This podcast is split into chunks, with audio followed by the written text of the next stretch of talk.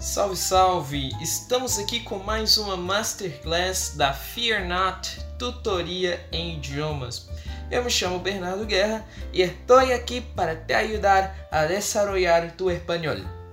Sim, você ouviu bem, eu estou aqui para te ajudar a desenvolver o teu espanhol.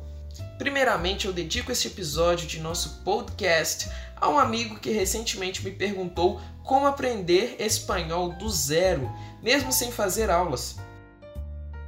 Como um dos objetivos da Fear Not Tutoria em Idiomas é ajudar pessoas que querem falar idiomas e que às vezes não têm os recursos necessários, seja de tempo ou dinheiro, este episódio contará com dicas práticas e com o caminho das pedras de alguém que já batalhou muito para alcançar a fluência desejada neste idioma.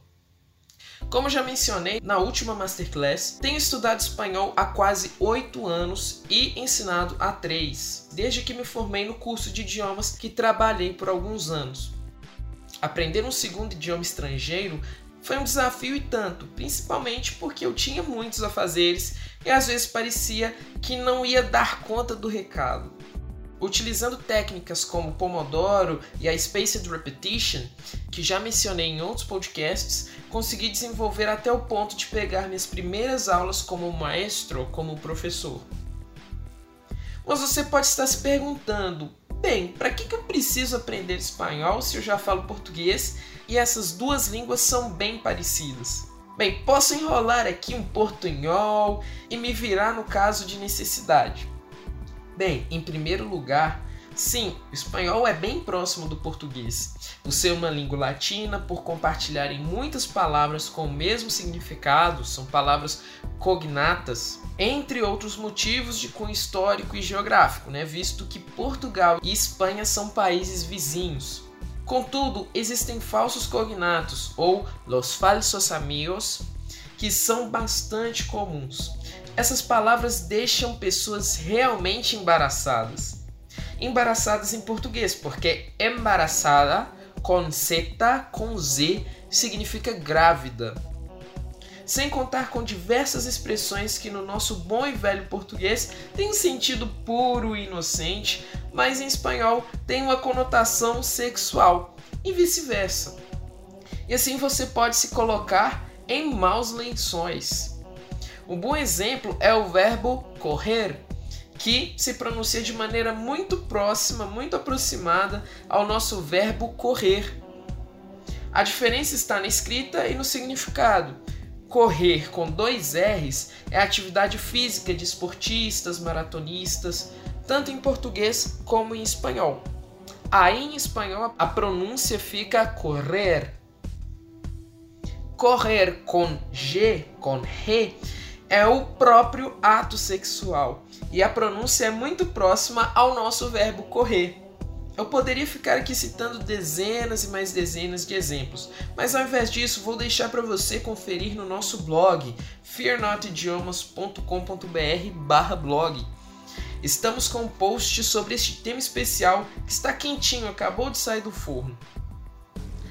Não preciso falar que nós brasileiros estamos cercados por países de habla hispana. A língua predominante na América Latina é o espanhol. Alguns países como o Brasil, que fala português, a Jamaica, que fala inglês, Guiana Francesa com francês, Suriname com holandês e Haiti com crioulo haitiano e o francês, fogem dessa regra. Mas os outros falam espanhol ou castelhano, mas não vou entrar em detalhes sobre isso, pelo menos não agora. O ponto é que o espanhol é uma língua falada por mais de meio bilhão de pessoas no mundo todo e que é um idioma rico e complexo. Portanto, devemos nos dedicar e esquecer essa ideia de que o portunhol já é suficiente. Chega de papo e vamos às dicas práticas. Em primeiro lugar, eu sugiro que você sonde a sua própria história, a sua vida, seus interesses, paixões, hobbies, tudo que possa ter alguma relação com o idioma.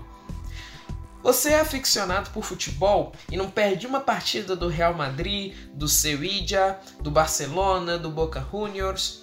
Então já temos um ponto de partida. Se você é do tipo de pessoas que não perdia um episódio del Chavo del Ocho ou das novelas clássicas do SBT, como a Maria do Bairro, como La Usurpadora, entre outras, também temos esse ponto de partida. Se música é e sempre foi a sua paixão, você pode se contagiar com os ritmos envolventes das músicas latinas de diversos estilos diferentes. A lista é longa, meu amigo. Independente do seu perfil, gostos, hobbies, é altamente recomendado que você utilize as suas paixões para te motivar a estudar o idioma e não apenas estudar por estudar. Motivações intrínsecas tendem a nos ajudar nessa longa caminhada e não nos deixam desanimar à beira do caminho. Um bom exemplo pessoal que posso dar é que quando comecei a estudar espanhol, comecei a ouvir mais músicas em espanhol, visto que música é uma das minhas grandes paixões. Eu cantava junto, lia as letras, escutava as canções no ônibus enquanto ia para a faculdade. Sempre estava buscando um repertório com músicas novas em espanhol. Mais tarde, quando já entendia alguma coisa a mais, eu comecei a assistir Chaves, visto que eu já sabia de cor e salteado as falas dos personagens em português. Aprendi que muitas piadas que não fazem sentido em português são hilárias no idioma original. Algum dia desses ainda gravo uma masterclass especial com as piadas do Chaves que só fazem sentido em espanhol. Ah, e sem contar que descobri que a comunidade da América Latina é fã assídua de animes e cultura japonesa.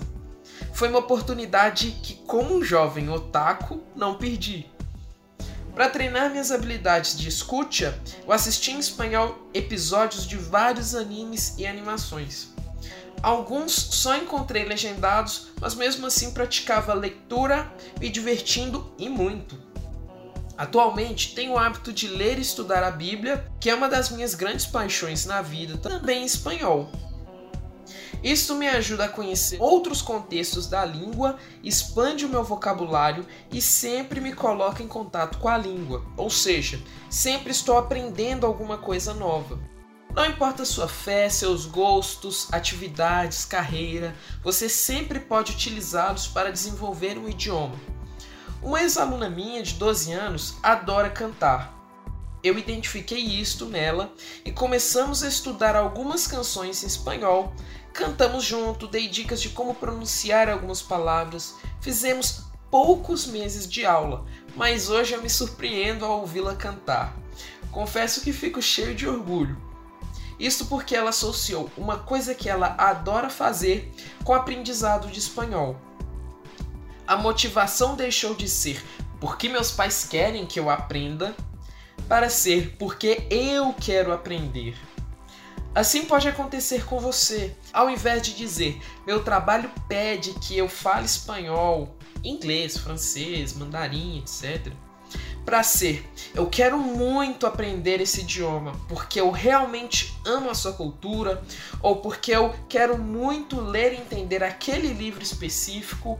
Eu quero entender como funciona o pensamento daquele meu fornecedor, daquele meu cliente, daquele meu chefe. Vamos lá, outro ponto importante é você tentar ao máximo se imergir no espanhol. Se você tem o costume de assistir vídeos tutoriais no YouTube sobre um tema específico, procure em espanhol. Se você lê muito sobre culinária, faça em sites em espanhol. Se você acompanha vlogs em português, procure vlogueiros que abordam os mesmos assuntos em espanhol.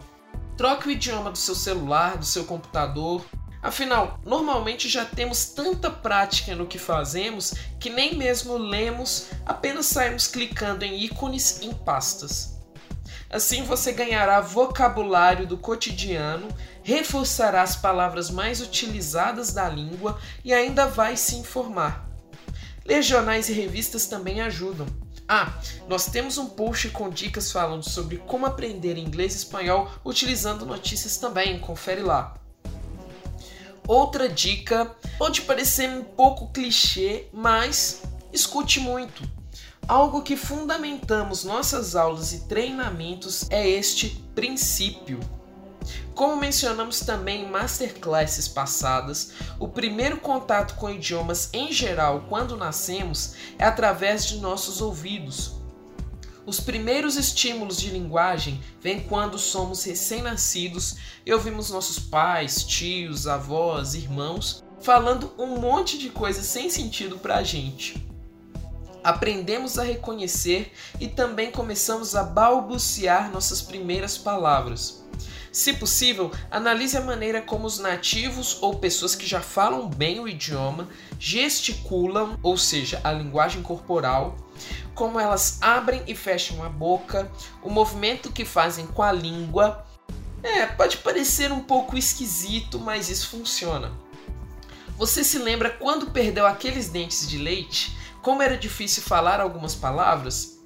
Isso porque quando falamos com algum empecilho na boca, ou no caso, a falta de dente, a nossa dicção é afetada. Ou seja, isso influencia em muito na nossa fala.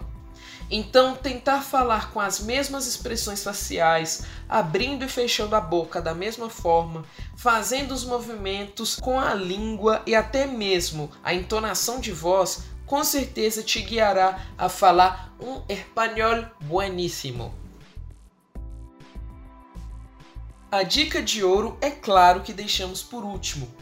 Desenvolva aos poucos o pensamento em espanhol. Fuja de traduções. Quando você for aprender uma palavra, uma expressão nova, procure frases e expressões contextualizadas em espanhol. Procure imagens, sons, objetos, texturas, cores, tudo que se relacione com aquele conhecimento novo. Associe todo esse conteúdo às palavras recém-aprendidas. Tudo isso influencia no processo de aquisição de linguagem e depende do seu estilo de aprendizado, se você é mais visual, auditivo, sinestésico. Se o seu aprendizado é visual, você pode utilizar flashcards para te ajudar. E toda vez que você ouvir aquela palavra, vai associar com aquela imagem. O mesmo funciona com sons para quem possui estilo mais auditivo e texturas e sensações para quem possui o sinestésico. Quando nos acostumamos a aprender idiomas apenas traduzindo palavras, o problema é que isso nos limita na hora de nos comunicarmos. Imagina o processo. Ouvimos alguém falar uma simples frase e seguimos o algoritmo. 1. Um, ouvir e reconhecer as palavras. 2. Buscar a tradução palavra por palavra do que foi dito. 3. Pensar no sentido da frase em português. 4. Entender o que foi dito e formular uma resposta. 5. Traduzir a resposta de volta para o espanhol. 6 conferir a resposta e checar se tem algum erro. E se você for uma pessoa perfeccionista, esta linha de código pode entrar em loop indefinidamente e você trava, você congela. E 7. Responder a pessoa finalmente. Nesse processo todo, a pessoa que, por exemplo, te pediu uma informação já foi embora há um bom tempo, depois de ser deixada no vácuo por alguns momentos. Agora imagina se você não utilizar a tradução, utilizar esta dica que nós estamos te passando, como vai ficar mais rápido, fluido e natural. 1. Um, ouvir e reconhecer as palavras. 2. Entender o que foi dito e formular uma resposta. 3. Dar uma conferida básica se necessário. E 4. Responder à pessoa. Assim, sua comunicação com hispanohablantes será praticamente instantânea e você pode desfrutar de uma conversa com mais naturalidade. Pessoal, recapitulando, foram passadas cinco dicas importantes para se levar em conta na hora de se aprender espanhol. Não se contente com o portunhol. Você pode e deve ir mais fundo. Utilize um aprendizado baseado em contextos que você é apaixonado ou tem um grande interesse. Faça imersões no idioma, mesmo que sejam coisas bem simples. Escute muito e esteja atento aos detalhes da língua, literalmente da língua. Pense em espanhol. Deixe de lado as traduções e desenvolva um mindset, um pensamento assim como os nativos.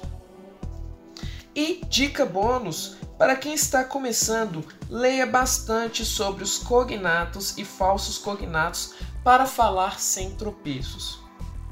Pessoal, estamos aqui finalizando nosso podcast, nossa masterclass, com 5 dicas para quem quer aprender espanhol. Ah, pessoal, e lembrando, você sempre pode conferir nas nossas redes sociais materiais sobre aprendizado de inglês e de espanhol e se desenvolver de maneira rápida, divertida e independente. Nós ficamos por aqui. Um forte abraço e até a próxima. Ah, e não se esqueça, fear not, confie e comunique ao mundo.